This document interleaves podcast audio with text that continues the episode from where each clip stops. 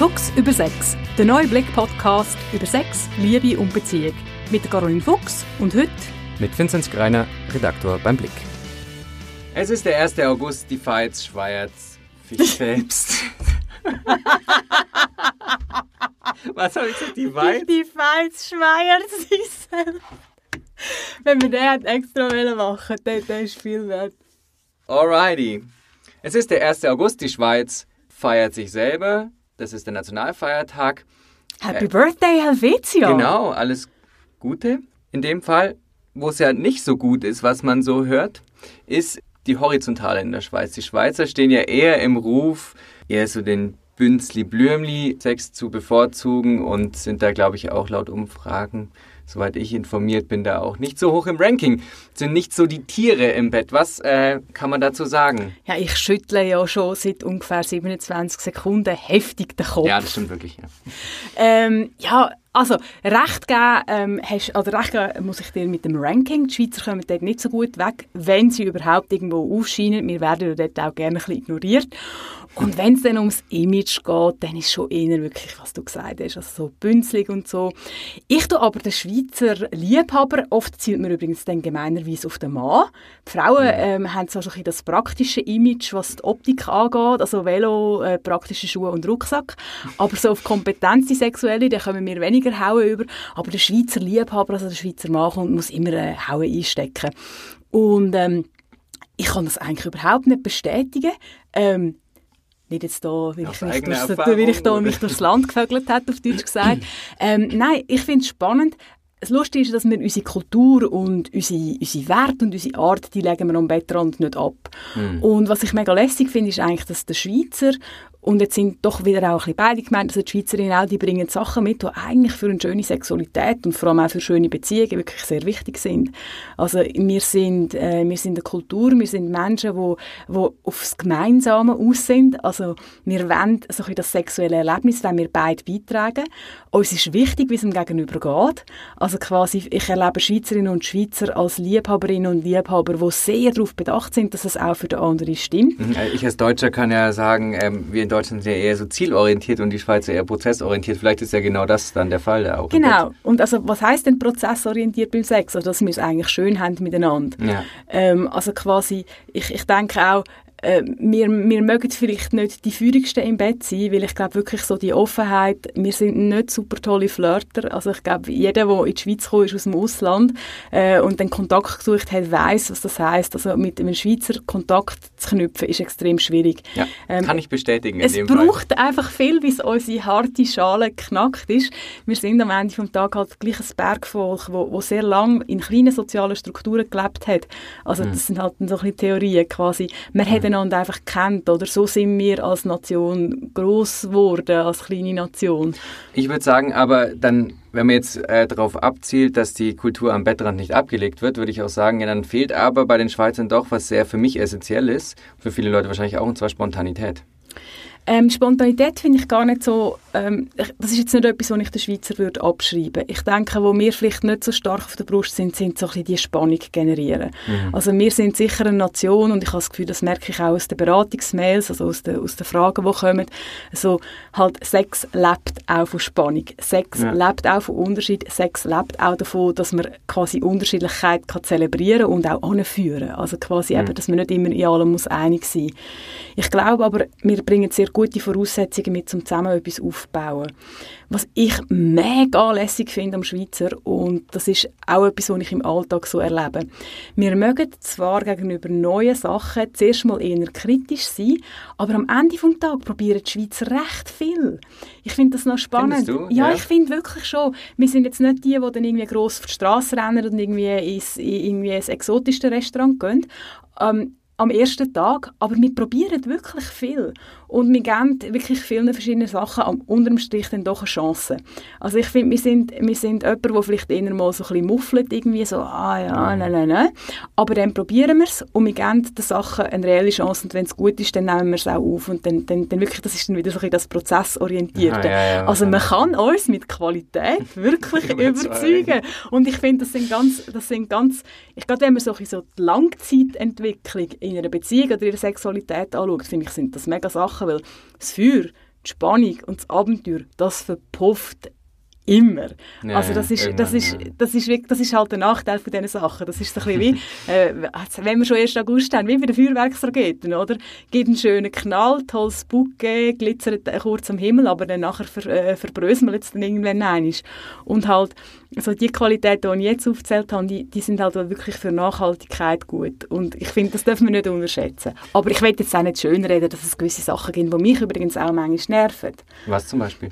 Aber wirklich die, die Verschlossenheit mm. oder so, oder die mhm. unglaubliche Konsensorientierung mm. oder, oder eben das, ich finde das so schade, wir, wir, wir, sind so, wir, haben, wir sind so ein schönes Land, wir sind so coole Leute eigentlich, aber es ist wirklich, wirklich schwierig, äh, in Kontakt miteinander zu kommen ja, und in, ich bin eher ein offener Mensch und das ist irgendwie, ich bin da selber immer wieder überrascht, ähm, wie, äh, wenn man mal jemandem auf der Straße sagt, hey, wow, cooles Kleid oder wow, mir gefällt deine Schuhe oder wie auch immer, dann sind die Leute immer völlig aus dem Häuschen.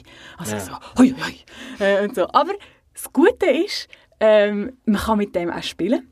Ähm, also ein bisschen Message äh, an die, die zuhören. Ähm, ja, ihr habt es auch leichter, euch hier durchzusetzen. Ich finde, man kann es auch mal so sehen. Mhm. Also wenn der Schweizer als solches ja nicht so abenteuerlich ist, dann muss man ja auch wenig abenteuerlich sein, um doch noch besser zu sein also, als alle anderen. Man kann da glänzen, einfach schon genau, mit wenig Aufwand. Okay. Genau, also man kann dort wirklich auch mit dem spielen und so. Und ich finde auch immer ja. den, ach, der Kulturpessimismus und der Nationenpessimismus mhm. irgendwie, ah, das nervt mich auch. Also ja. ich, ich bin gern, ich bin gern als liebender Mensch in der Schweiz unterwegs. Es gibt auch Leute, die, ähm, um vielleicht bei den Feuerwerkssymboliken zu bleiben, die gern mit den Kanonenschlägen unterwegs sind, mit den äh, südlichen äh, Liebhabern, mit den äh, Lateinamerikanern, mit den Italienern. Die stehen ja im Ruf, sehr feurig ähm, zu sein. Was hat es eigentlich damit auf sich? Ja, ich denke, die meisten, die in diesen Ländern unterwegs waren, können durchaus bestätigen, dass dort im Sozialen eine andere Stimmung herrscht.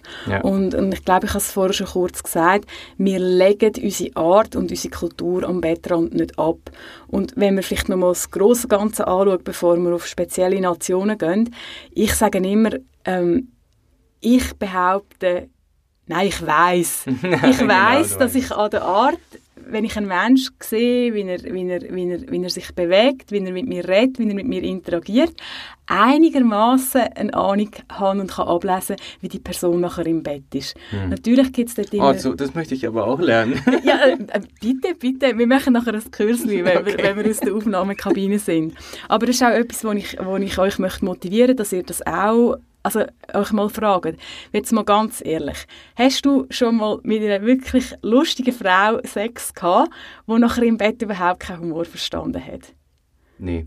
Oder jemand, der einfach jemand, der positiv ist, jemand, der irgendwie ähm, mit, mit auch nicht so guten Sachen kann umgehen kann, der easy ist, wenn einmal etwas schief geht. Ähm, der, der oder die kann das nachher auch ja, im Bett transportieren. Ja, Oder auch zum Beispiel jemand, der sich einfach wohlfühlt in seinem Körper, jemand, der sich kann bewegen kann. Und ich meine mit dem nicht irgendwie, keine Ahnung, äh, Schwanensee, ballettartige Körperkompetenz. Mhm. Aber heißt es dann, dass ich äh, als Brite jetzt zum Beispiel mit dem derben schwarzen Humor, den nehme ich dann auch mit ins Bett, den schwarzen Humor? Oder wie? Ja, voll. Also wenn man auch schaut, ähm, der ganze No Sex Please, we're British, also die haben ja eine extrem humorfokussierte, auch skurrile Sexualität oder mindestens mindestens die Facetten. Also auch so mhm. die Sexskandale und all das, also so Kink, quasi so das Ganze, es ist nicht unbedingt fetisch, aber halt mhm. so ein bisschen die, die sie, sie, zum Beispiel auch, ja, wie heißt das schon wieder, ähm, äh, sie haben auch recht viele Partys, wo du dich verkleidest, wo dann zum Aha, Beispiel ja, Männer Frauenkleider ja. anhaben und so.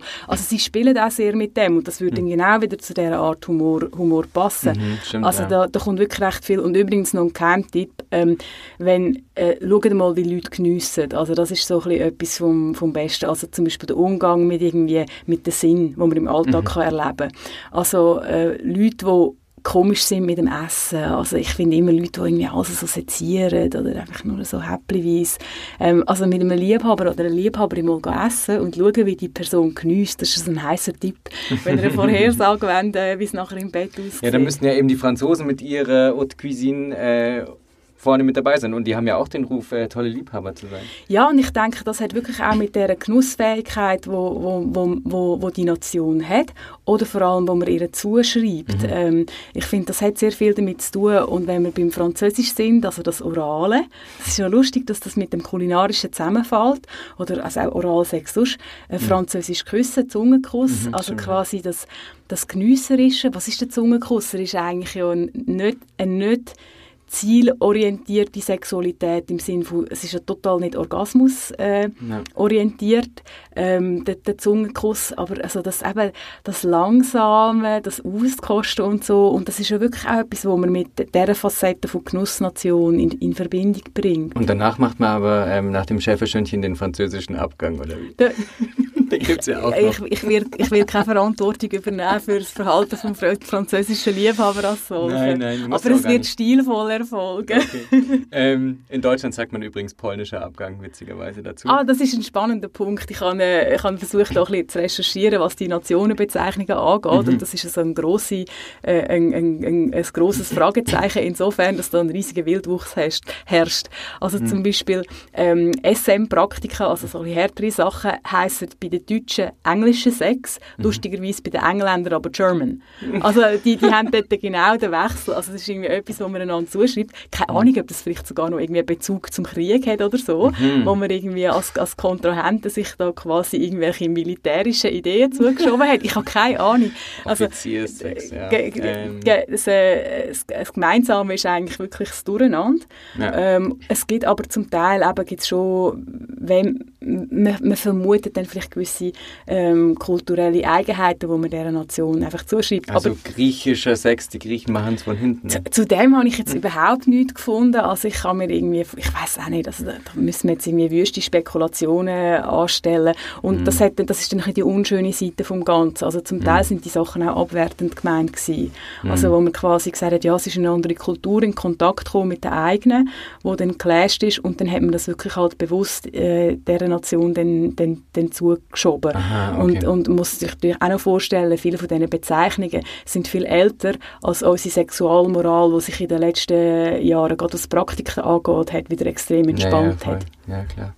Ähm, was die Praktiken angeht, gibt es ja ähm, schon ziemlich heftiges Zeug mittlerweile, auch wenn man sich irgendwie die Pornografie anschaut, also so Fake Rapes zum Beispiel. Ähm, mm.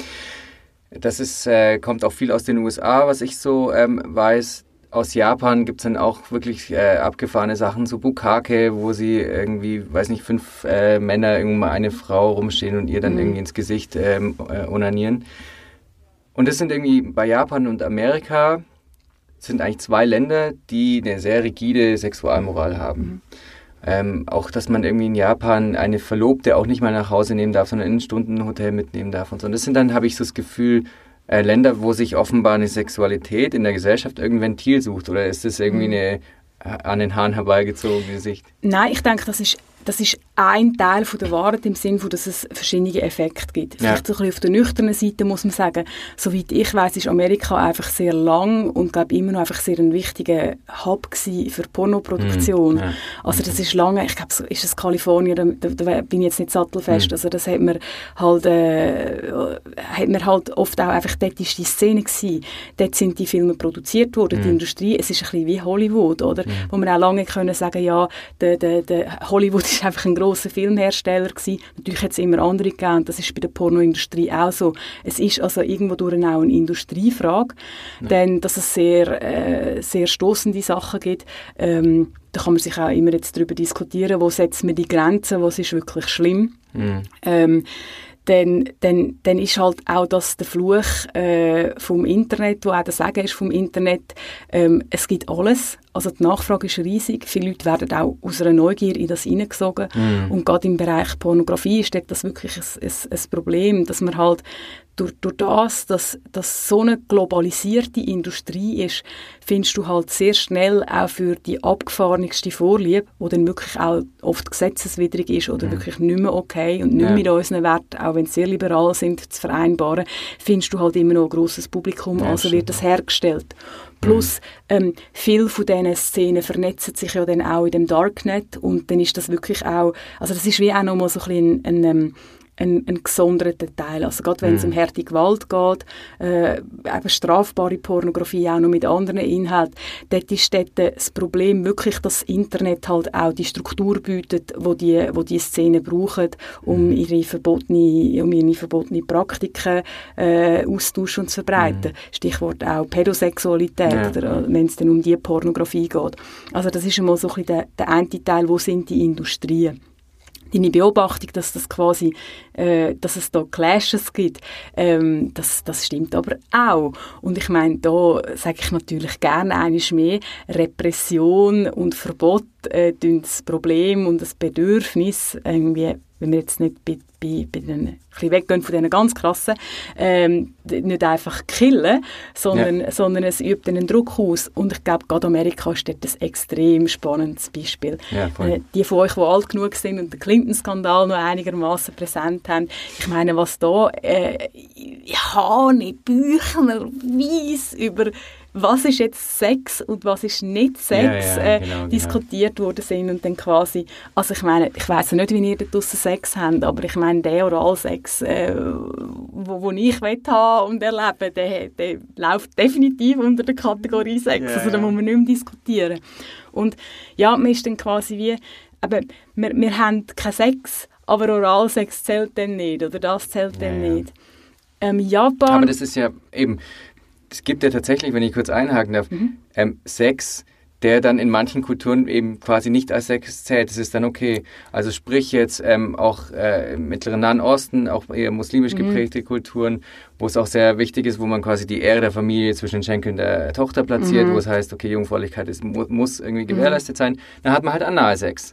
Genau, also das ist ja, das ist, das ist irgendwie wie, der Mensch ist ja sehr findig und das ja, Bedürfnis ja. vom Menschen nach Sexualität ist sehr groß. Es ist etwas, das ganz fest zu uns gehört.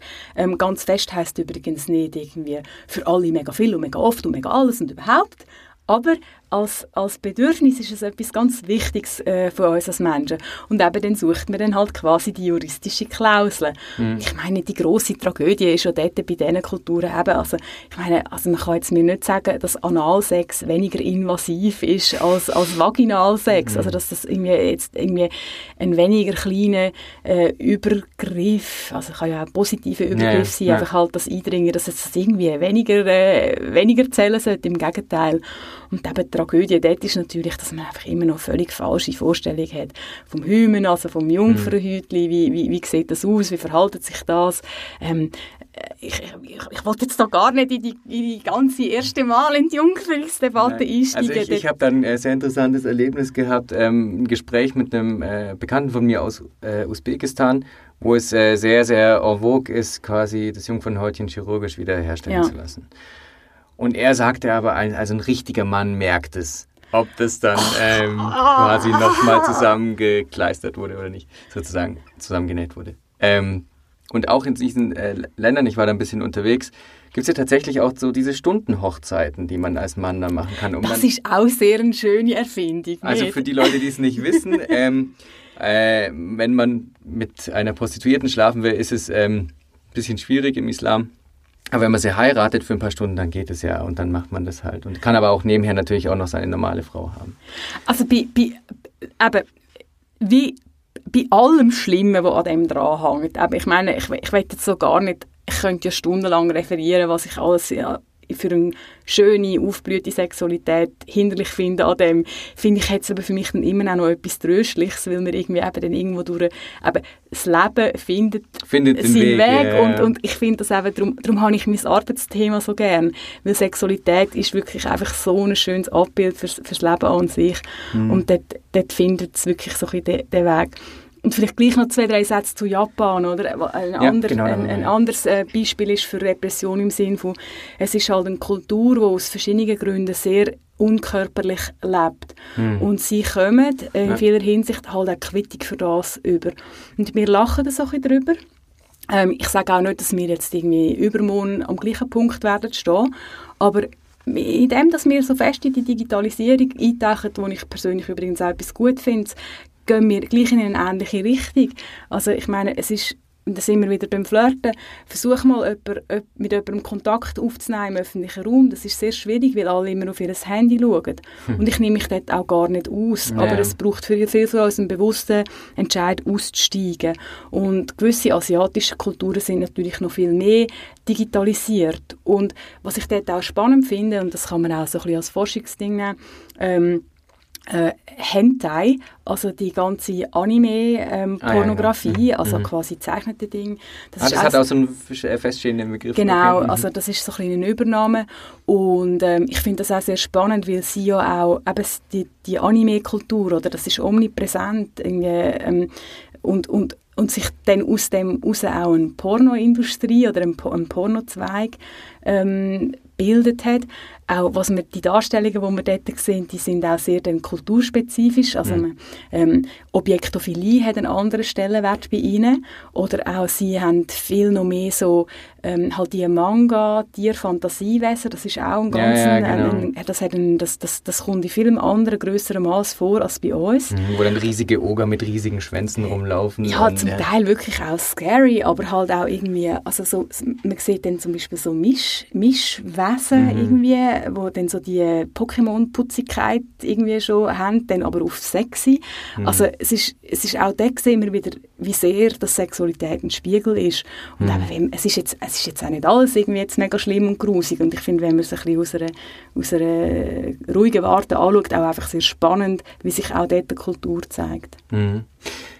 Wir waren vorhin ja auch kurz nochmal bei der Religion. Ich finde es eigentlich interessant, dass ähm, also die Katholiken stehen ja eigentlich ähm, in dem Ruf, äh, eher Lebemänner zu sein als die Protestanten. Weil ähm, also da gibt es ja, auch, ja auch Studien dazu, ähm, weswegen dann eben katholische Länder offenbar weniger wirtschaften und so weiter. Und also ich als Bayer weiß das bei uns, äh, in Bayern ist, also wird immer eigentlich nur gesoffen ähm, und äh, auch in Österreich und so weiter.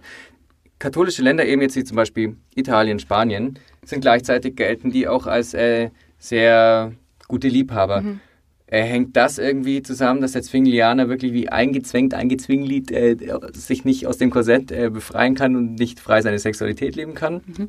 Also das, das zeigt schön, wie viele verschiedene Faktoren alle am Werk ja. sind. Ja. Also quasi, du kannst eben nicht nur sagen, ähm, ist jemand katholisch? Ja oder nein? Also passiert das und das mit der ja, Sexualität. Ja. Sondern ähm, in der Psychologie sagt man diesen Ursachensystem multifaktoriell. Also, mhm. dass es viele Faktoren gibt.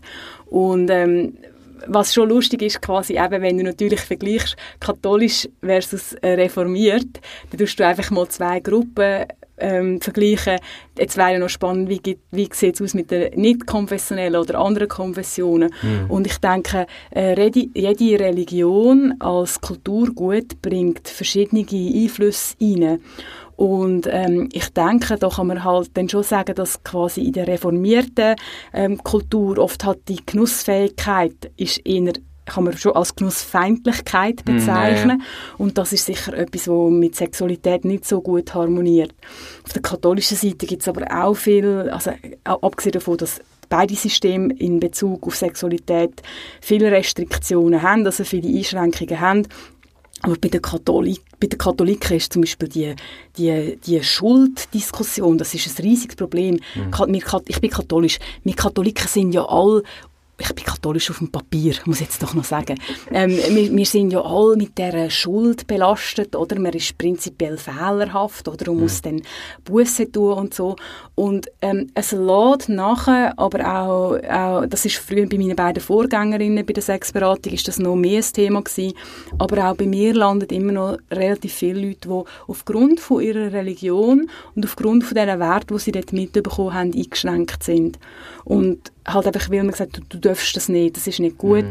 Ähm, mein Sex vor der Ehe ist ein Beispiel, mhm. aber es können auch subtilere, ähm, subtilere Einschränkungen sein, die über die Religion gekommen sind. Was kann ich mir unter so einer subtilen Einschränkung vorstellen? Ja, halt einfach der, zum Beispiel eine, eine feindliche Einstellung zum Körper mhm. oder die, zum Beispiel die Unreinheit von der Frau. Mhm. Ähm, das, das ist generell ein grosses Problem, dass quasi die Frau in der Religion äh, oft sehr einen schlechten Standard hat. Ja. Ähm, äh, in, in, sehr vielen Orten. Ähm, man, man, muss es auch dort differenziert anschauen.